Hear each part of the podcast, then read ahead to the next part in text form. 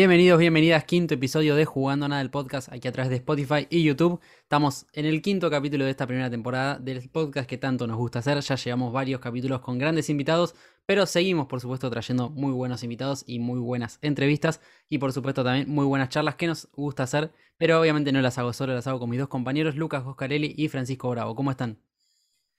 Hola Lucas, eh, bien, bien, bien. Me gusta esto de ir, de, variando los deportes, ¿no? Eh, no paramos de pasear. ¿Qué tal, Lucas? ¿Cómo estás? Sí, hoy tenemos un, gran jugador joven, pero que ya está bastante afianzado en lo que es la selección. Eh, le preguntaremos ahora sobre los Juegos Olímpicos y, demás. Sí, lo que mejor de lo que, lo que dijimos justamente en nuestro primer capítulo, y lo decías vos recién, eh, Lucas, que casi no tocamos el fútbol y está buenísimo, no por algo contra el fútbol, sino por algo de que el fútbol está en todos lados y capaz hay muy poco que, no se tocan. Claro, hay muy poco que no, que no sea de fútbol, entonces está bueno ir, ir, ir a otros lados. Eh, repasamos Julio Lamas, Fernando Signorini, Bruno Lima y hoy vamos a tener a Maiko Casela de la selección de, hockey de los Leones, eh, un jugador que tiene muchísimo para, contar. Está en Veremos su futuro, no, todavía se, se hace poco contrato con el equipo holandés en el que estaba y veremos qué será justamente lo que le vamos a preguntar, ¿no? Saber dónde, dónde jugará de cara a lo que serán también los Juegos Olímpicos, como bien dijo Fran, obviamente vamos a tocar y mucho ese tema. Eh, bueno, pero ¿qué es lo que le importa a la gente? A la gente le importa escuchar al invitado, no a nosotros, así que vamos a presentar directamente a Maiko Casela, jugador de los Leones.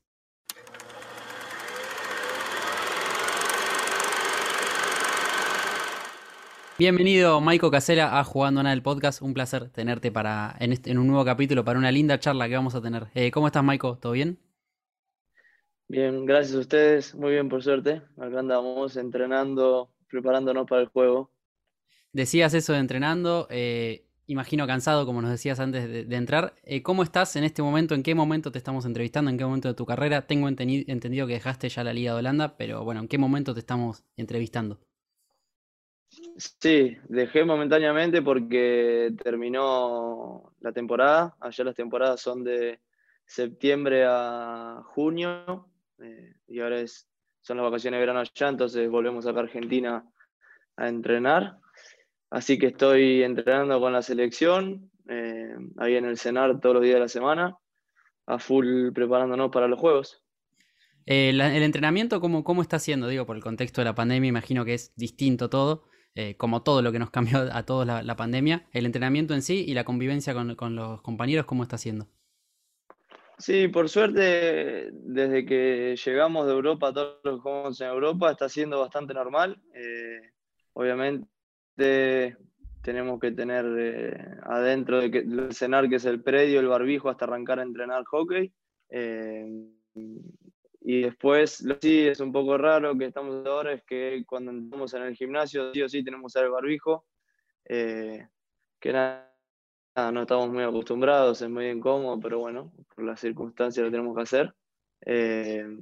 así cortó un poco, ¿no? la imagen, el audio no. El audio no. Eh, Maiko, ¿son muy distintos los protocolos que se llevan a cabo acá con respecto a Holanda? Ah.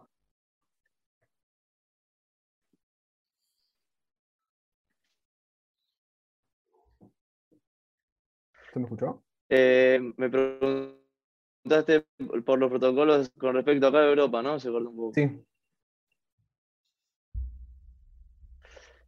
Eh, sí, la verdad que sí. Allá en Europa, con los clubes, eh, no, en ningún momento tenemos que usar barbijos.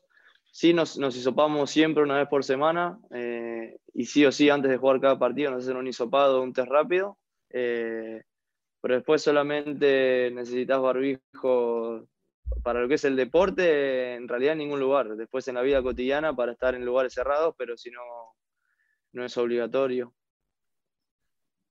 ¿Costó acostumbrarse a esto de hisoparse en cada partido? ¿Fue, fue, fue un cambio muy grande? Y la verdad que sí, sí. O sea, no sé si se hisoparon alguna vez, pero no es nada. No, no, no es, no, lo más lindo ni cómodo, pero bueno.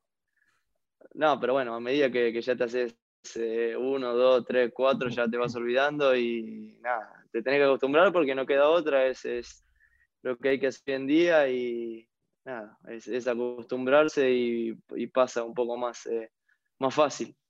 Ya, ya ni duele, ¿no? el hisopado de tanto que, te hiciste.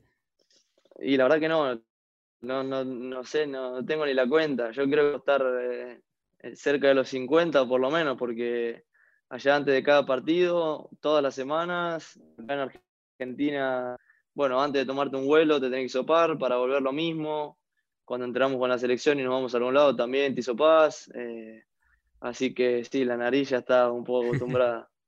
eh, Michael, ¿cómo te afectó la, pandemia, sobre todo en el 2020? Eh, ¿Cómo la viviste en lo social también, no solo en el sentido de haber perdido el entrenamiento día a día del hockey, sino en tu vida social? ¿Cómo te afectó? Sobre todo el 2020, que fue un poco más raro, eh, a diferencia de, este año.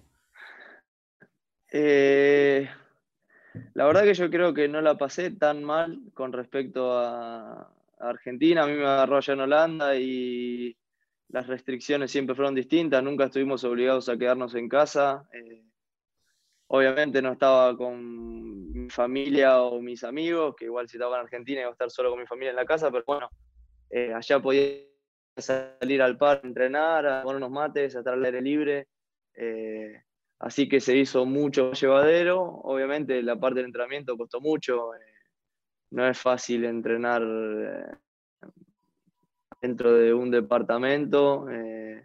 se hace complicado, más si te cuesta un poco. La verdad que no es algo que, que me vuelve loco, no es algo que disfruto mucho, pero bueno, lo tengo que hacer y al principio estuve un mes que no, que no me moví para nada y después a medida que fue pasando el tiempo y empecé a tomar conciencia de que en algún momento íbamos a volver a la vida normal y que necesitaba estar entrenado.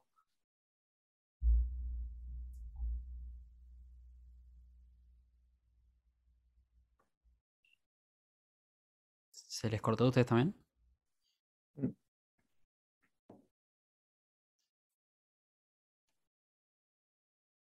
Ahí está, ¿no? Ahí volví, ahí volví. Ahí, volviste, ahí volviste. sí, sí. loco. Eh, escúchame, te, iba a preguntar, al, grupo de la selección le afectó mucho que los Juegos Olímpicos se pasen de un año para el otro? ¿Hubo, hubo mucho lío en el calendario por eso?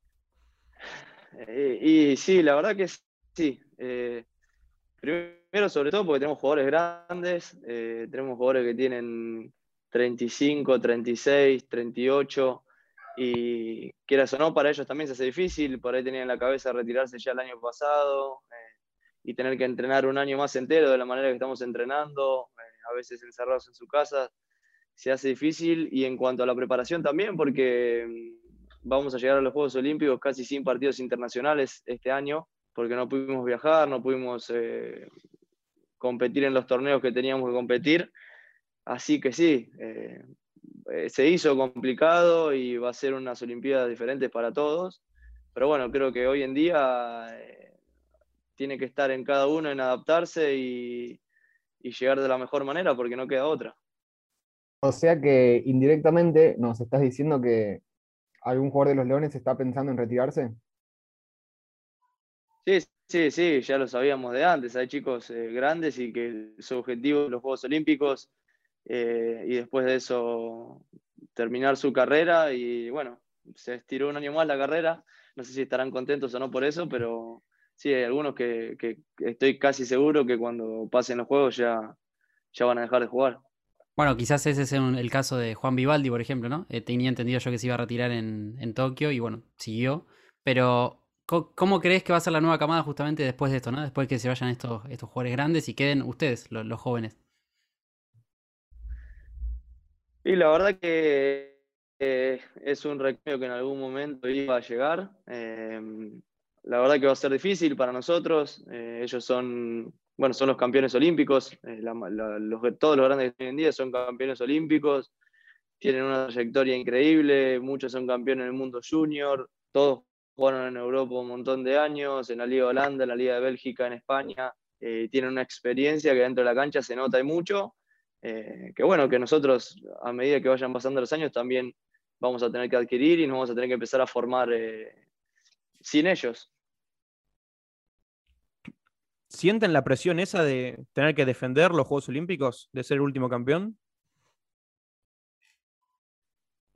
La verdad que yo, yo, si te soy sincero, no, a mí no me tocó estar y no, no lo siento como una presión, ni como un peso, ni, nada. Eh, obviamente tengo en claro que somos los últimos campeones, o el equipo de Argentina son los últimos campeones, pero eh, después de eso vino el Mundial y no nos fue muy bien y jugamos la, Pro League y hubieron un montón de torneos eh, después de los Juegos, así que creo que pensar en que somos los últimos campeones es, un poco eh, irreal porque pasó mucho tiempo.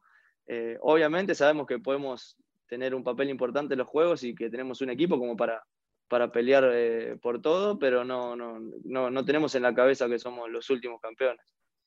Eh, Maiko, te pregunto por el Chapa hace unos años, o un año incluso lo teníamos como técnico de, la selección, y hoy está en otro cargo, eh, coordinador de las selecciones. Eh, ¿Cómo lo ves desde, desde ese lugar? ¿Cómo es el día a día con él, teniendo en cuenta que antes fue técnico de ustedes y ahora es quizás de otro lugar, un, lugar más dirigencial? La verdad que tiene ese cargo, pero como es él y como es su forma de ser, él está siempre presente en todos los entrenamientos, está metido, en partidos también. Así que a mí que me tocó tenerlo como entrenador y ahora que está como head coach, eh, no, noto mucha diferencia. Eh, está bueno porque tenemos más entrenadores, tenemos más cabezas, eh, distintas opiniones. así que por ese lado está buenísimo, pero a él no lo noto ni, ni más distante ni nada. Siempre está metido, es un que que tiene la cabeza en el hockey y no la puede sacar de ahí, así que por más que esté como head coach, como asistente o primer entrenador, va a estar eh, siempre ahí al lado del equipo. Intensos los entrenamientos con el Chapa, ¿no? Sí, súper intensos. Física y, mentalmente son muy intensos. Hay que estar preparado. Eh, vuelvo a, los resultados antes. Eh, por ahí no fueron los esperados, ¿no? sobre todo en la, en la Pro League. ¿Esperaban otra cosa?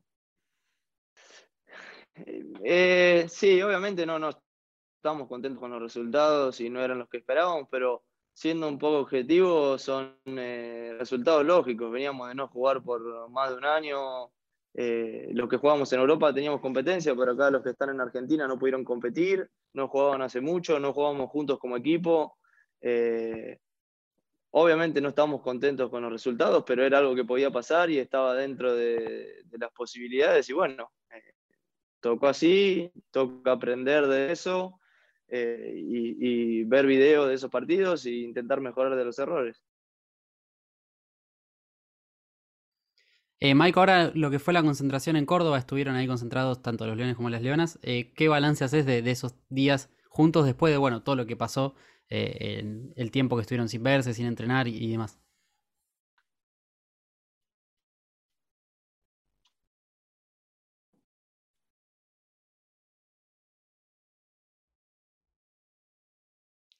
La verdad que, siempre las concentraciones que hacemos son buenas. Eh, desde el punto de vista de entrenamiento son muy intensas eh, en cuanto a lo físico y en cuanto al, hockey. Eh, y en lo grupal para mí es lo mejor que le puede pasar a un equipo. estás 24/7 con tus compañeros, entrenando en el hotel, te juntas a tomar mate mientras cenás, mientras desayunás, mientras almorzás. Entonces empieza a formar el grupo que, para mí es, algo esencial eh, en un equipo, que si no hay un, buen grupo humano formado, es muy difícil que las cosas después de la cancha anden bien. Eh, Maiko, me, quiero volver a, Holanda y preguntarte si fue muy difícil adaptarse a sus costumbres en cuanto a su idioma, eh, cosas así.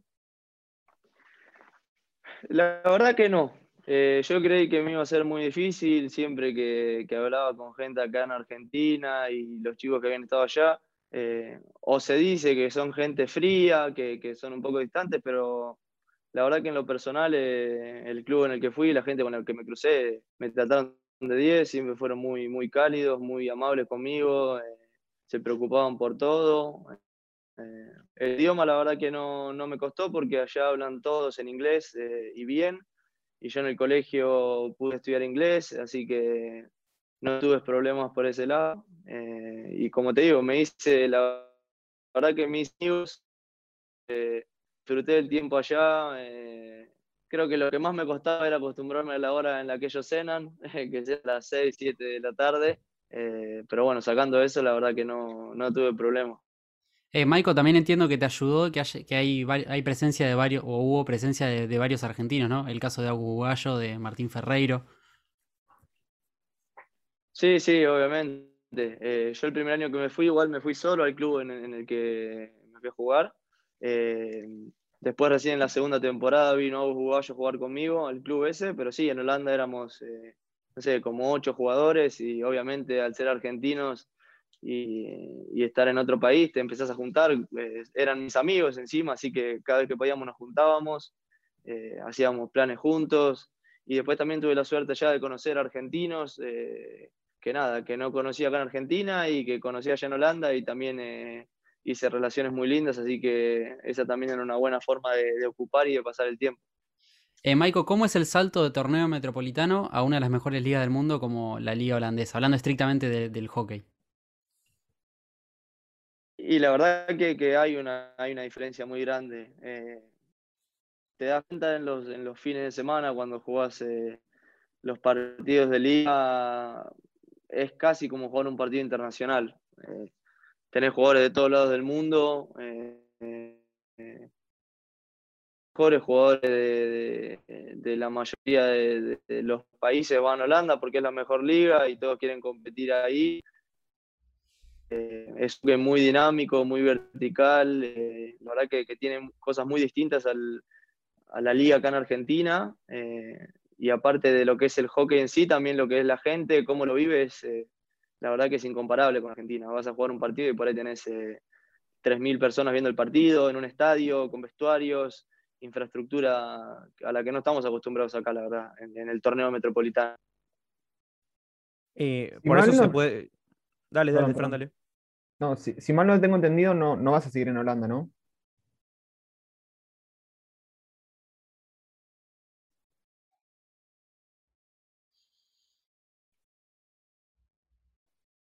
Perdón, se cortó todo por mi internet. si puedes repetirme. Eh, si mal no tengo entendido, tu carrera no, va a seguir en Holanda.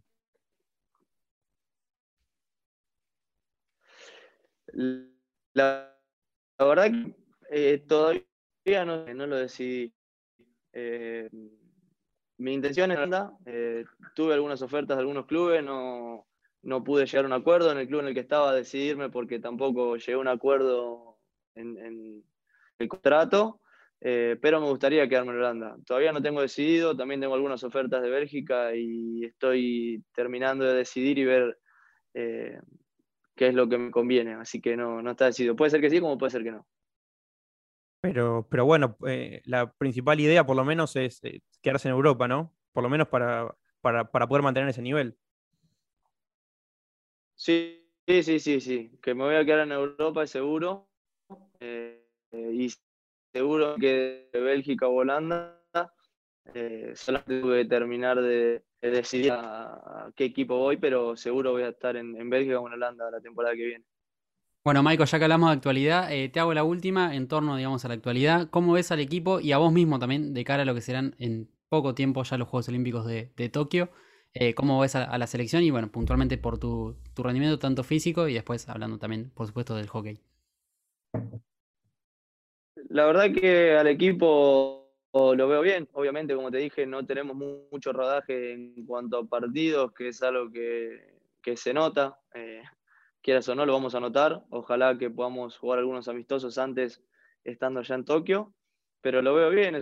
Es un equipo que, tiene un mix de, de, gente experimentada y de juventud, que creo que eso siempre es bueno. Eh, y en lo personal, la verdad que, yo me siento muy bien, creo que estoy en, mi mejor momento, eh, estoy confiado en lo personal y con el equipo, así que estoy bastante ansioso por porque llegue el momento de la lista y, si me toca estar de, ya estar en, Tokio jugando el primer partido. Bueno, Maiko, eh, muchísimas gracias por tu tiempo. Más allá de las cuestiones de, internet, la pasamos muy bien y esperamos que, vos también la, hayas disfrutado de la nota. Eh, agradecerte, por supuesto, de parte de todo el equipo y un abrazo muy grande. Bueno, gracias a ustedes, perdón de nuevo por el internet, eh, pero bueno, es lo que hay. Muchísimas gracias. Nos vemos. Michael, abrazo, muy grande.